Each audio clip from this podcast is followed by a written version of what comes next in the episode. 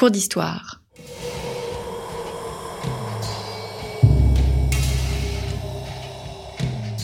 Une émission de la rédaction de Storia Voce.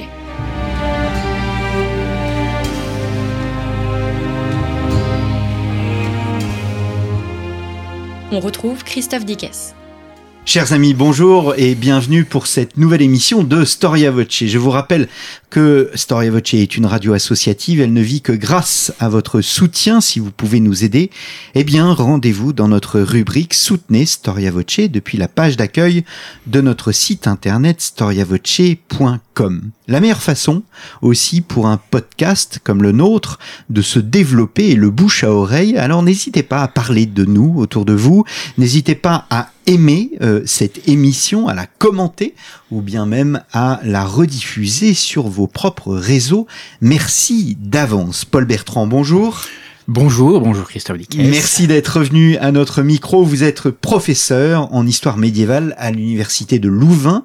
Euh, vous avez été directeur adjoint de l'Institut de recherche et d'histoire des textes au CNRS. Vous avez publié euh, il y a cinq ans les écritures ordinaires, sociologie d'un temps de révolution documentaire 1250-1350 aux publications de la Sorbonne. Alors je vous ai reçu la semaine dernière pour évoquer la révolution l'écrit, nous l'avons défini, la révolution de l'écrit à l'époque médiévale, au bas Moyen Âge, et vous revenez à ce micro afin de nous parler des hommes de l'écrit. Mais peut-être, avant de nous engager sur ce terrain, nous n'avons absolument pas parlé la semaine dernière des langues. Écrit-on en langue vernaculaire ou est-ce que l'on écrit en latin avant tout?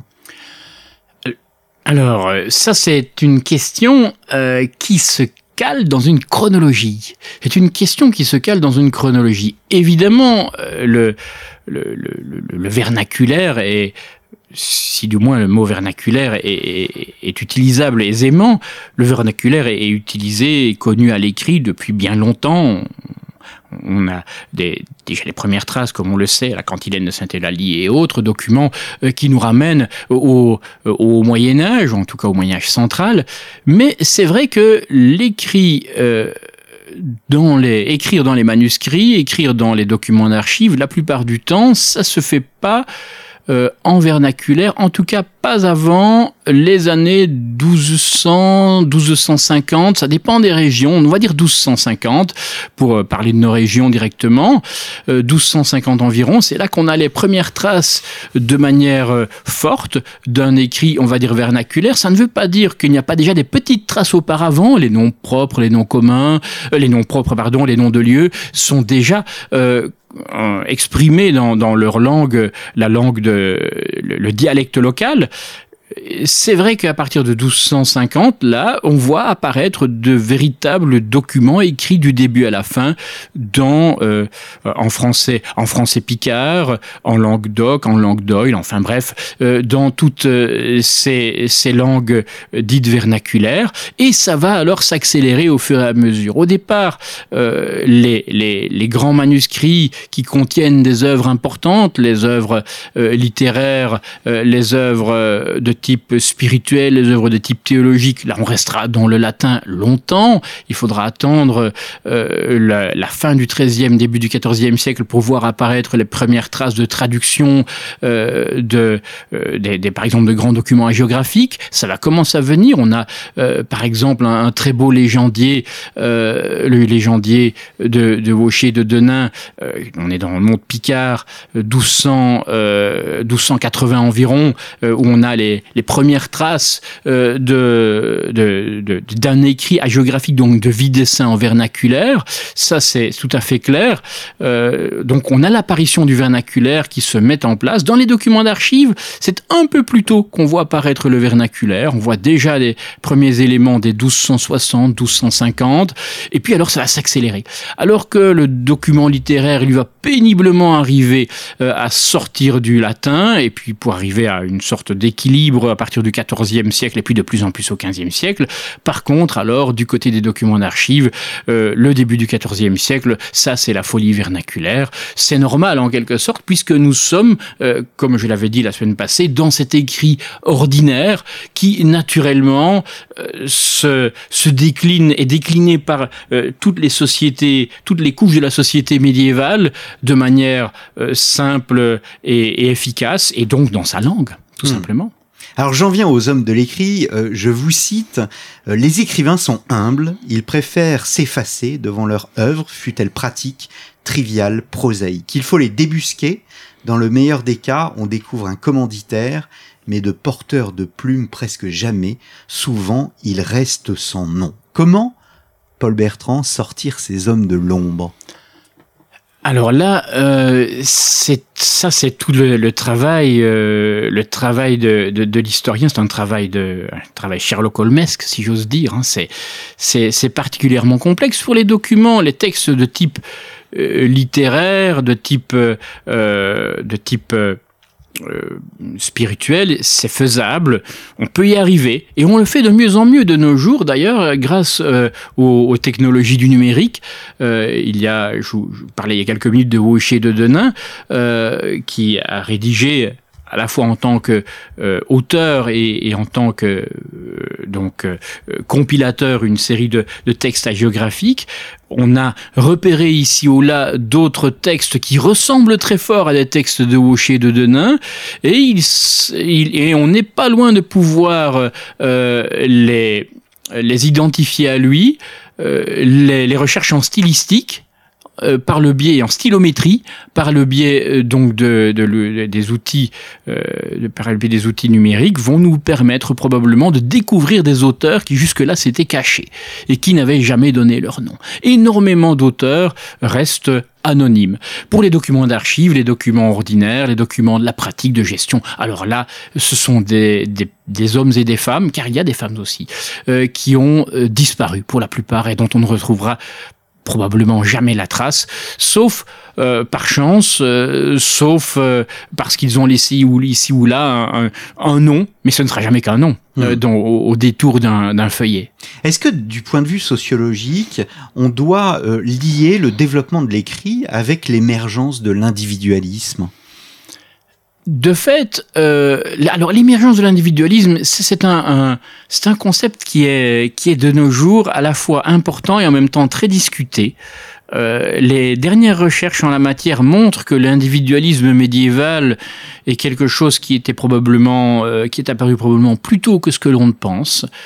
Donc euh, oui, évidemment, il y a une expansion euh, de, de la du geste individuel à partir du XIIIe, XIVe siècle, c'est évident.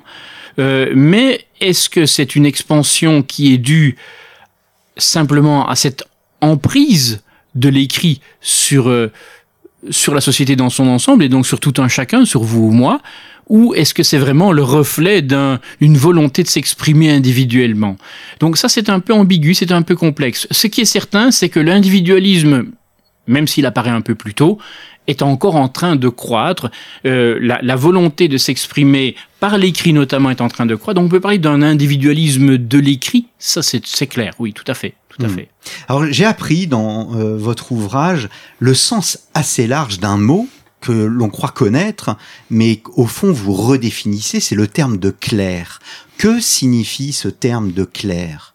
Est-ce qu'il signifie, comme nous, euh, une vision moderne, d'une part les clercs et d'autre part les laïcs Oui. Alors euh, c'est vrai que c'est un concept euh, qui est qui, qui n'est pas du tout qui n'est plus adopté comme tel de nos jours. Au Moyen Pour Âge, l'époque médiévale. oui, Mm. tout à fait, exactement.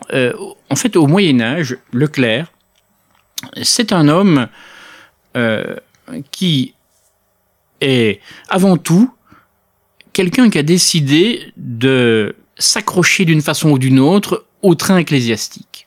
Euh, donc, euh, ce train ecclésiastique, de quoi s'agit-il? C'est le train, un train culturel, si je puis dire, un train intellectuel et un train technique. On parlait euh, la semaine passée de, de, la technique nécessaire ou pas pour l'écriture. c'est évident que lorsque vous êtes euh, un, homme ou une femme du Moyen Âge, vous savez que si vous voulez avoir euh, acquérir des connaissances en termes techniques, en termes culturels, en termes techniques d'écriture culturelle, en termes d'apprentissage, euh, le meilleur lieu, c'est euh, c'est le clergé, c'est l'Église. Donc, la plupart du temps, euh, ces gens, euh, ces, hommes et ces femmes vont frapper à la porte euh, d'un monastère, d'une paroisse, et s'engagent d'une façon ou d'une autre, de manière simple. C'est-à-dire qu'ils font des vœux très simples, qui ne les engagent pas au-delà euh, d'un rapport euh, canonique, c'est-à-dire qu'ils vont dépendre désormais du droit canon, du droit de l'Église, mais pour le reste, ils vont se trouver très libres de tous leurs mouvements. C'est-à-dire mariage, propriété, tout ça, ce sera euh, donc aucune autre obligation que ce raccord à l'Église.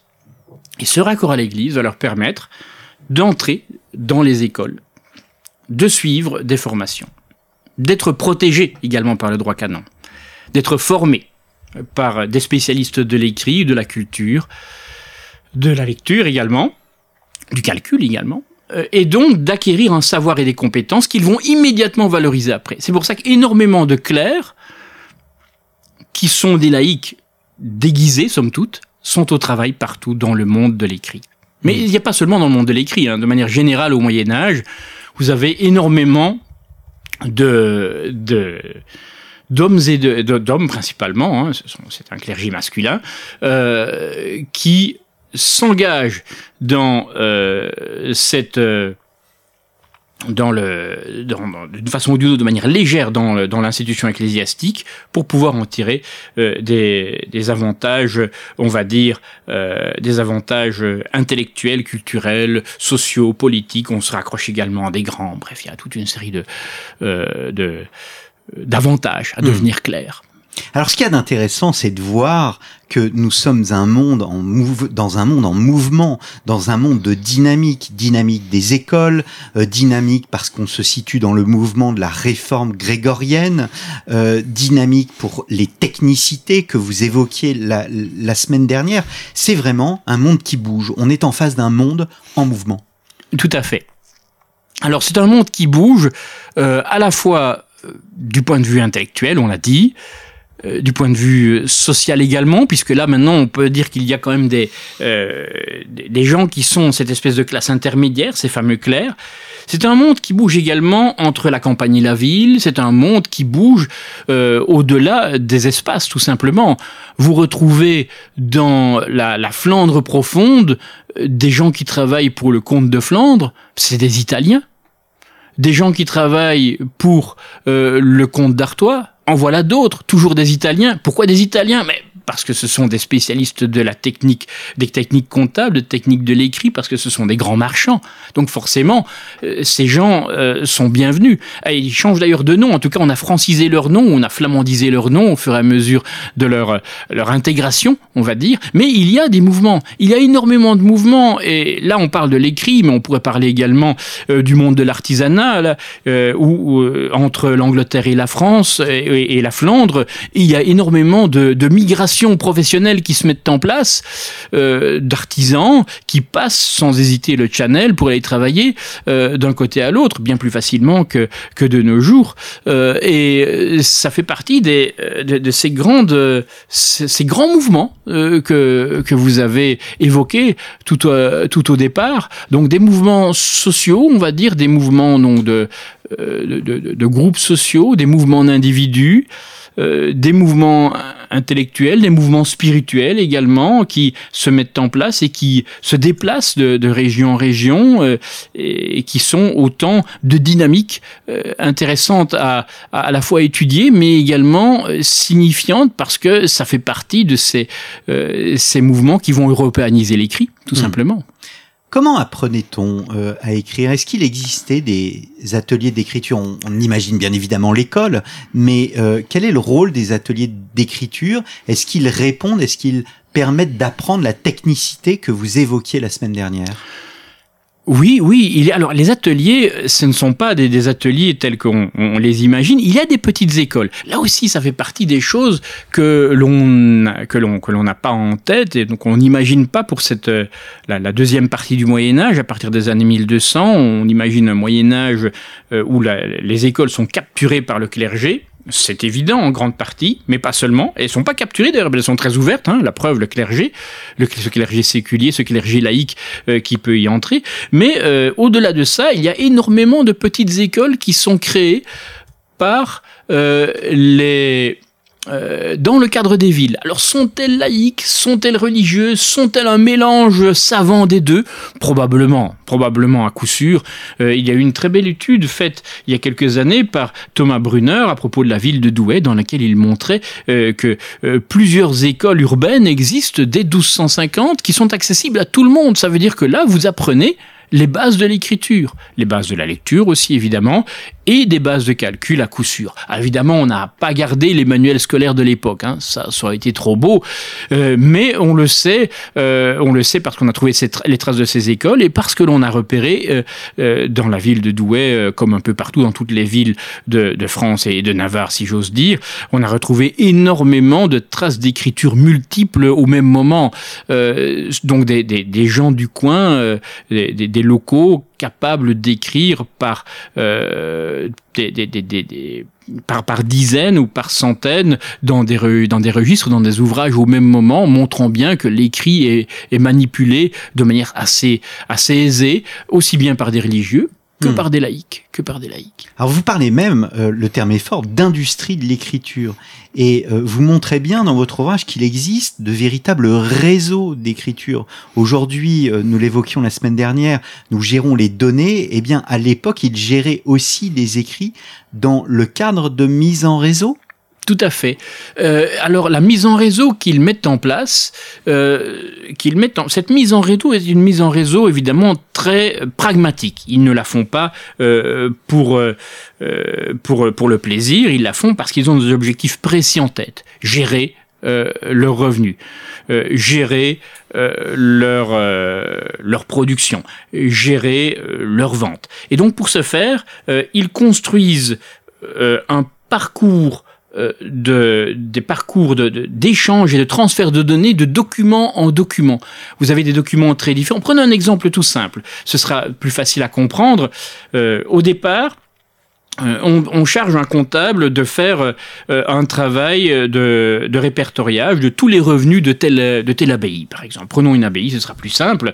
Du coup, le comptable, que fait-il? Eh bien, il va demander à, toutes les, à tous les responsables euh, de, de la perception de revenus un peu partout dans les, dans les alentours, euh, qui perçoivent les revenus pour l'abbaye, de rendre un petit inventaire de, ce, de, toutes les, euh, de tous les tous les revenus possibles un peu partout euh, euh, là, où ils les ont, là où ils les perçoivent. Du coup, ils vont faire ces petites listes. Ces petites listes vont être alors ramenées euh, devant le, le, comptable. Le comptable lui-même va donner les consignes à d'autres euh, spécialistes euh, de, de, ces comptabilités qui travaillent avec lui parce qu'il ne fera pas le boulot lui-même. Hein. Il va déléguer l'affaire et il va déléguer l'affaire à d'autres spécialistes qui vont rassembler ces, petites, ces petits fragments, ces petites listes pour les, les mettre ensemble pour les compiler et pour en faire de, euh, grands ouvrages de référence.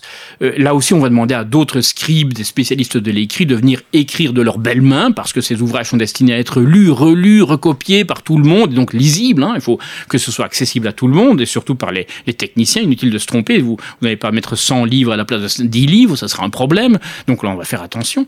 Quand ces ouvrages seront prêts, on va alors décider euh, d'en diffuser des grandes affiches, ou en tout cas de grandes pancartes que l'on va mettre à disposition de, du public et notamment des gens qui doivent de l'argent à l'abbaye, qui vont donc venir voir sur cette affiche, tiens, ah, c'est là que je suis c'est là que je dois quelque chose.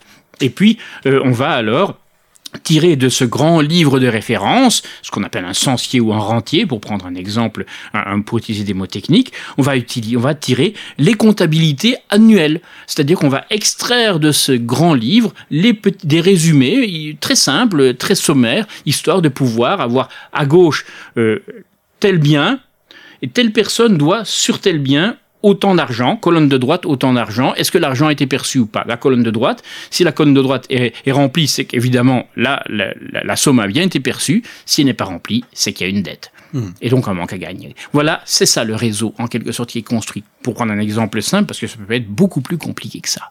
Chers auditeurs, je souhaiterais euh, laisser maintenant la parole à Anna qui euh, a pour euh, vous, cher Paul Bertrand, quelques questions. Anna est stagiaire sur Storia Voce, elle est en classe de seconde et l'esprit de contradiction étant l'apanage de la jeunesse, elle ne va pas vous poser des questions sur l'écriture mais sur la lecture. Je lui laisse la parole. Paul Bertrand, bonjour. Bonjour Anna. Qu'est-ce que lire veut dire au bas Moyen Âge? Est-ce que lire signifie forcément comprendre le texte?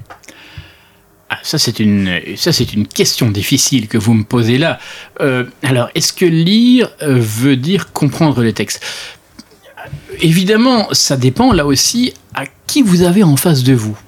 Si vous avez en face de vous un, je vais dire un, un, clerc, pour en utiliser ce mot que j'ai utilisé il y a quelques minutes, euh, si vous avez un clerc qui a de bonnes compétences de lecture et d'écriture, Évidemment, lui, il va y arriver sans trop de problèmes à, lire, c'est normal. Il a été formé pour ça, c'est logique. Si vous avez devant vous euh, un euh, quelqu'un qui a par, contre une formation, je, disais, je parlais la semaine passée de semi-littératie ou semi-illittératie, donc ces gens qui sont moitié lettrés, c'est-à-dire qui ont des compétences, mais enfin, ils ne sont pas malgré tout de grands spécialistes de, de l'écrit. Euh, un semi-littératie, un semi-littératie, c'est quelqu'un qui écrit moyennement, avec un degré plus ou moins euh, fort euh, d'écriture, mais aussi de lecture. Donc ça veut dire qu'un semi-littératie ou un semi-littératie, il va lire avec plus ou moins de difficulté. Et lorsque vous arrivez, lorsque vous êtes devant euh, euh, ce, déménageur dont je parlais euh, la semaine passée, ce déménageur qui a fait cette facture pour la baie de Saint-Denis, est-ce que le déménageur pouvait lire de manière fluide la facture qu'il, que quelqu'un d'autre a écrit pour lui à la baie de Saint-Denis? Ça, c'est une question qui est très compliqué. Mm. Et c'est, euh, on n'a pas de réponse directe à ça. Ce qui est certain, c'est qu'il y a des moments où on voit bien, euh, pour les périodes anciennes, c'est-à-dire avant 1200, que clairement euh, le, la lecture est difficile pour beaucoup, beaucoup de gens.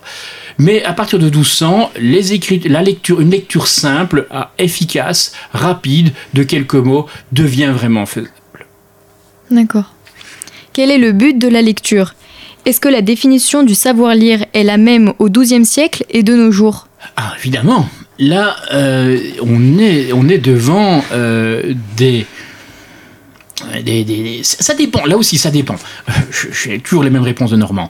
Euh, en fait, c'est, c'est très différent si on se situe sur le plan, par exemple, du plaisir de la lecture, de la lecture pour le plaisir. Évidemment, là, on ne lit pas de la même façon pour le plaisir au Moyen Âge qu'on ne lit euh, de nos jours dans le métro son roman. Non, ça c'est évident, c'est pas du tout de la même façon que ça se passe. Il y a un travail de lecture qui est plus lent, plus efficace. On va davantage manger son texte, on va euh, l'absorber, on va euh, le, ruminer presque. Euh, au, Moyen Âge, il y a un travail de lecture qui est plus, plus ample. Il y a aussi un travail de lecture qui est fait, et c'est là que c'est très différent par rapport à nous, un travail de lecture qui est fait pour la lecture haute, par la lecture à haute voix. Ça, c'est un élément auquel on ne pense pas nécessairement, c'est que la lecture à haute voix au Moyen Âge, dans la seconde partie du Moyen Âge, est extrêmement répandue. Euh, la société, notamment dans le monde laïque, euh, adore les lectures à haute voix. Donc là, euh, il y a donc quelqu'un qui sait bien lire, et qui lit à haute voix. Et puis il y a tout euh, un aréopage autour qui écoute. Euh, euh, et c'est un aréopage plus ou moins choisi la plupart du temps. Hein. C'est pas une société, c'est pas la petite société, mais on pourrait avoir, on pourrait envisager des textes de moindre importance ou de moindre, de moindre forme matérielle lus même à, des niveaux sociaux un peu plus, un peu plus réduits. Prenons un exemple tout simple, les Bibles des pauvres. Alors les Bibles des pauvres, de quoi s'agit-il? Ce sont des manuscrits euh, qui contiennent une version abrégée du texte biblique, souvent avec énormément d'illustrations et quelques mots euh, dedans. Euh, évidemment, ces Bibles des pauvres sont des Bibles qui sont destinées à des gens qui ont une lecture limitée, hein, plutôt des semi-littératis, ou semi-littératis c'est selon. Mais on peut aussi envisager que ces Bibles des pauvres soient utilisées pour être lues et en même temps montrées donc là, une forme de, catéchisme, hein, si vous voulez, euh, mis en place euh, pour, euh, dans ce cadre de, lecture, de lecture très orale, somme toute. Comment et où apprend-on à lire au Moyen Âge? Alors, on apprend à lire au Moyen Âge exactement comme on apprend à écrire au Moyen Âge, dans les mêmes écoles en fait. Et puis après ça, une fois qu'on a les bases, euh, bien c'est sur le terrain. Alors là aussi ça change, hein, si vous, vous êtes du côté du monde clérical, si vous êtes un clerc, si vous êtes un moine, si vous êtes euh, une, une religieuse, euh, si vous êtes un, prêtre, encore que les prêtres n'ont pas toujours nécessairement une formation de, de, grande qualité au Moyen Âge, c'est très relatif, eh bien là vous allez apprendre, une fois votre formation terminée, vous allez renforcer cette formation par des lectures que vous ferez par la suite, euh, et notamment les lectures euh, traditionnelles, liturgiques, euh, bibliques, spirituelles et autres. Mais autrement, on apprend dans la même place et sur le même terrain que pour l'écriture. Et c'est un peu la même chose pour la comptabilité. La lecture va-t-elle participer au changement des mentalités? Les mentalités, ah, ça c'est un le concept est, complexe, mais je vais, pas, je vais pas épiloguer sur le mot mentalité. Plutôt, je, pense que vous avez raison, c'est-à-dire que la lecture change les choses. Clairement, euh, dans la façon dont la société va s'emparer de toute une série d'objets culturels. Euh, on parlait, par exemple, on parlait, euh, je parlais il y a, il, y a, il y a une semaine, je parlais de la géographie notamment, et je parlais euh, de, de ces lectures que l'on pouvait euh, faire. Euh, il y a quelques minutes, je parlais des lectures orales. Évidemment, ces textes géographiques, surtout s'ils sont écrits en vernaculaire, ces vies de saints, vont par la lecture changer l'univers mental des sociétés, des, des, personnes qui vont l'écouter. Même chose pour les textes spirituels, même chose pour les textes littéraires.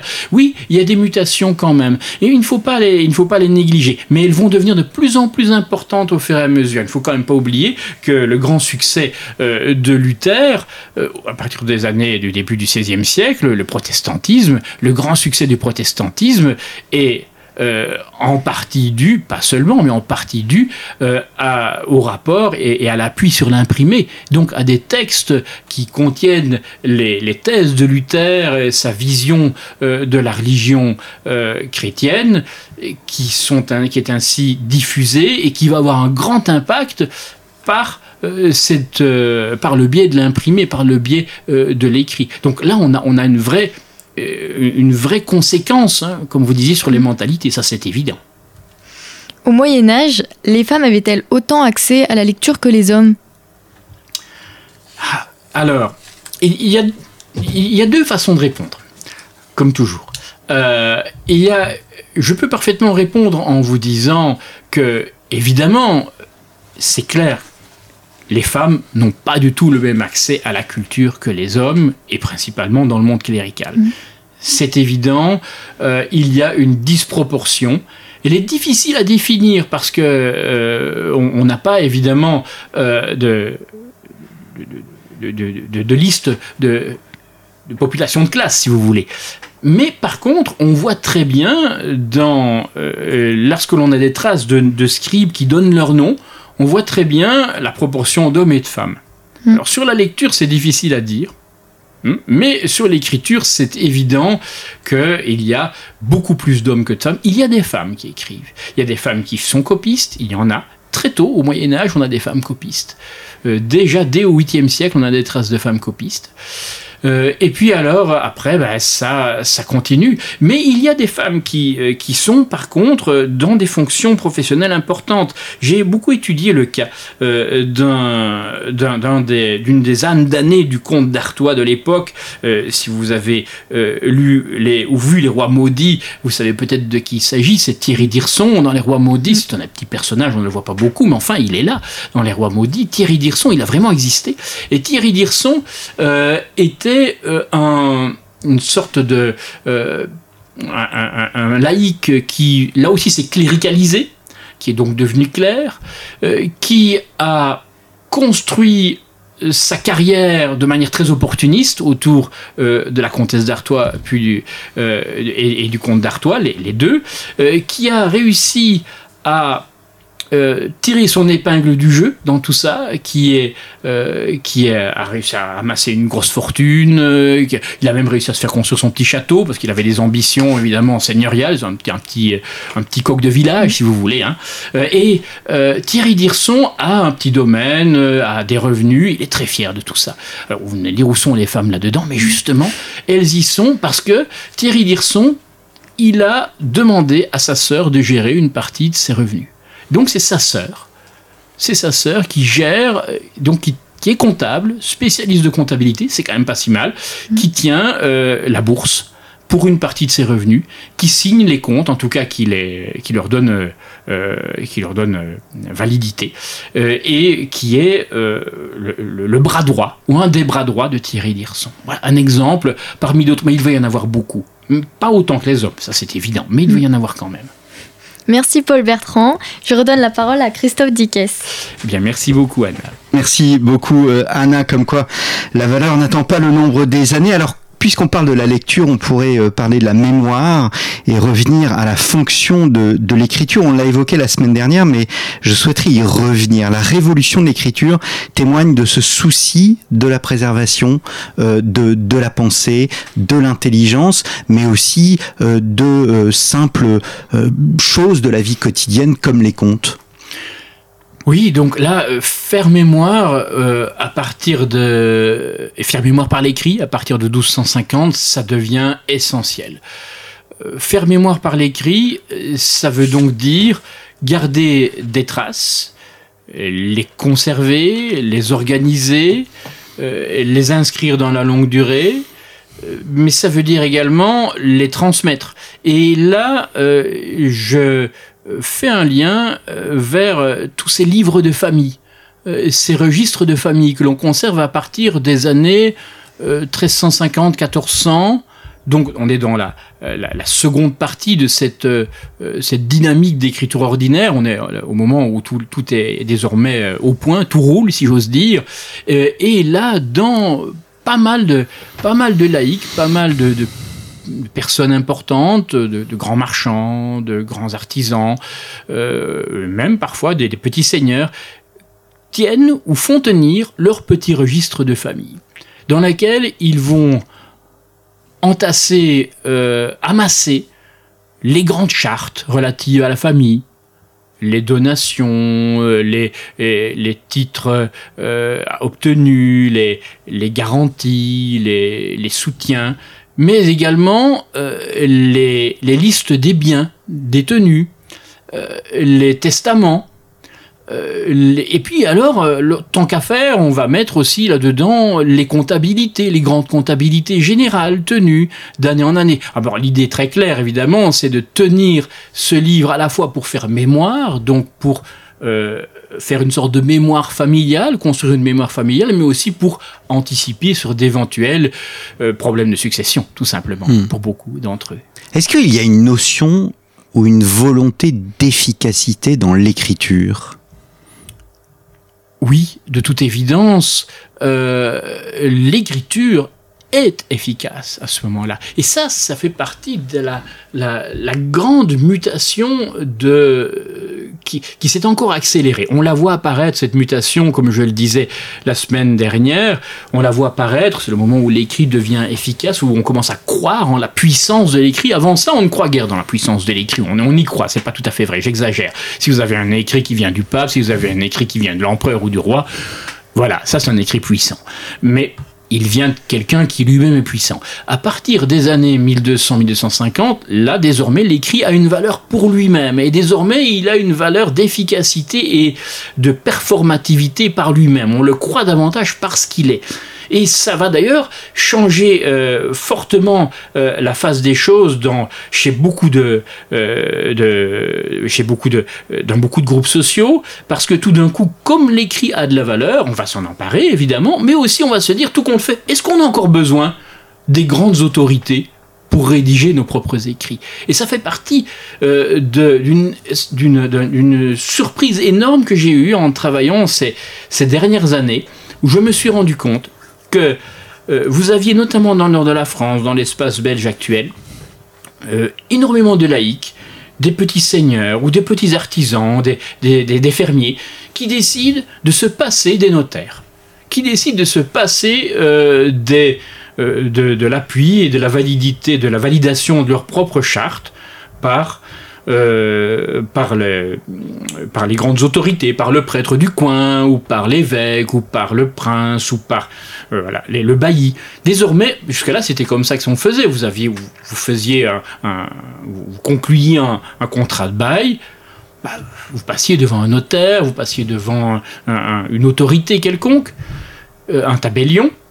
Là, ces gens, ces petits fermiers ou ces gros fermiers se disent pourquoi faire? L'écrit, ça a de la valeur, ça a une valeur suffisante, on n'en a pas besoin. On va créer nous-mêmes notre propre hmm. cours qui va valider nos propres documents. Et c'est l'apparition de ce que qu'on a appelé les cours de tenant. À partir de 1350, on les voit apparaître et puis ça va, euh, ça va fleurir dans le nord jusqu'en 1450 où là, il va y avoir un, coup, un coup de couperet qui va être donné par l'administration royale ou les grandes administrations princières qui vont dire ça suffit, c'est bêtise, c'est pas vous qui avez le pouvoir. Mais jusque-là, vous aviez des petits, des petits individus qui produisent leur charte en disant nous, on est capable de faire nos chartes nous-mêmes et elles ont autant de valeur que les hmm. autres. Alors on dit souvent que euh, dans l'histoire, dans la période médiévale, l'oralité est très importante. Est-ce que le fait que l'on écrive davantage remplace en quelque sorte cette civilisation de l'oralité et de la mémoire? Les, deux ne sont pas incompatibles. Les deux ne sont pas incompatibles. Certes, l'oral, euh, désormais, va se retrouver euh, fragilisé. Oh non, pas fragilisé, mais va se retrouver minorisé par rapport à l'écrit euh, pour tout ce qui est transmission d'informations destinées à valoir quelque chose, à être valide, à être, à avoir, avoir une, un, un sens, avoir une valeur probatoire. Euh, et euh, donc euh, jusque-là, l'oral marchait pas mal. On utilisait des témoins, par exemple. Hein. C'était très fréquent. Les témoins étaient un bon moyen de pouvoir, valider une information. Vous recouriez à des témoins qui venaient ainsi déposer devant un tribunal. Et, puis voilà, l'affaire était faite, tout était clair. Là, avec l'écrit, évidemment, l'oral perd cette place prééminente qu'il avait jusque-là, il les garde encore. On garde les témoins. D'ailleurs, ils sont toujours là, bien présents dans nos actes notariés actuels. Euh, mais euh, ce n'est plus le cas dans... c'est moins le cas, en tout cas, dans cette, cette seconde partie du Moyen Âge que ce que ça n'a été auparavant. On a donc un écrit qui va prendre euh, son indépendance et son autonomie. L'oral reste important, pas mal de contrats restent encore oraux, hein, c'est évident, pas mal de petites transactions restent orales, mais euh, l'écrit a pris de l'importance et c'est ce qui explique probablement la mutation euh, du concept de faux également. Là, je suis en train de, terminer un, ouvrage sur le faux au Moyen Âge, hein, c'est un, petit scoop si j'ose dire pour les, auditeurs, enfin je ne sais pas si ça les intéressera, mais si le faux au Moyen Âge vous intéresse, j'aurais peut-être quelque chose pour vous dans quelques mois. Euh, et là, on voit très clairement, on voit très clairement que euh, le faux change de statut. Que jusque-là, le faux qui était toléré, plus ou moins, en tout cas, il y avait une, une, on, avait une certaine tolérance, une certaine acceptation euh, de la fragilité du texte. À partir de 1200-1250, euh, le contrôle du texte devient quelque chose de très rigoureux. Et désormais, être faussaire, ça devient très grave et euh, ça devient particulièrement euh, embêtant si vous êtes pris sur le fait. là, vous risquez de passer à la casserole, si j'ose dire, au sens propre du terme. Les deux derniers mots de votre livre, Paul Bertrand, qui disent tout au fond de cette période médiévale, qui n'avait rien d'obscur, vous parlez de joie créatrice. Nous pouvons nous parler d'une des nombreuses renaissances médiévales que ces écrits nous révèlent? Oui, absolument. Alors, euh, c'est évident que euh, j'aime bien le terme, le terme de joie créatrice, euh, même si euh, ça pourrait paraître un peu excessif, parce que le Moyen Âge n'est pas toujours fait que de joie, mais notre époque non plus, de toute façon. Euh, n'empêche, on voit dans cette frénésie d'écrits qui se met en place à partir de 1250, on voit dans cette inventivité, je n'ai pas parlé de l'inventivité, mais il y aurait des choses à dire extraordinaires sur l'inventivité des médiévaux qui se mettent à bricoler et à faire des, des, des avec des rien du tout, avec des bouts de ficelle d'écrit, avec une, un véritable, une véritable euh, audace. Et c'est derrière cette audace que je vois cette joie, et cette joie qui me fait dire que oui, définitivement, ce Moyen Âge n'est pas un Moyen Âge sombre, mais un Moyen Âge qui est constitué, on va dire presque exclusivement de petites et de grandes renaissances, somme toute. Merci beaucoup, Paul Bertrand. Donc, les écritures ordinaires, sociologie d'un temps de révolution documentaire 1250-1350 aux publications de la Sorbonne. Et pour ceux qui n'ont pas encore écouté l'émission de la semaine passée sur la révolution de l'écrit, eh bien, je vous y invite fortement. Merci beaucoup. Anna et il me reste à vous remercier chers auditeurs pour votre fidélité et je vous donne rendez-vous à la rentrée pour une nouvelle série de nos cours d'histoire. Merci beaucoup. Merci, merci beaucoup pour cette invitation.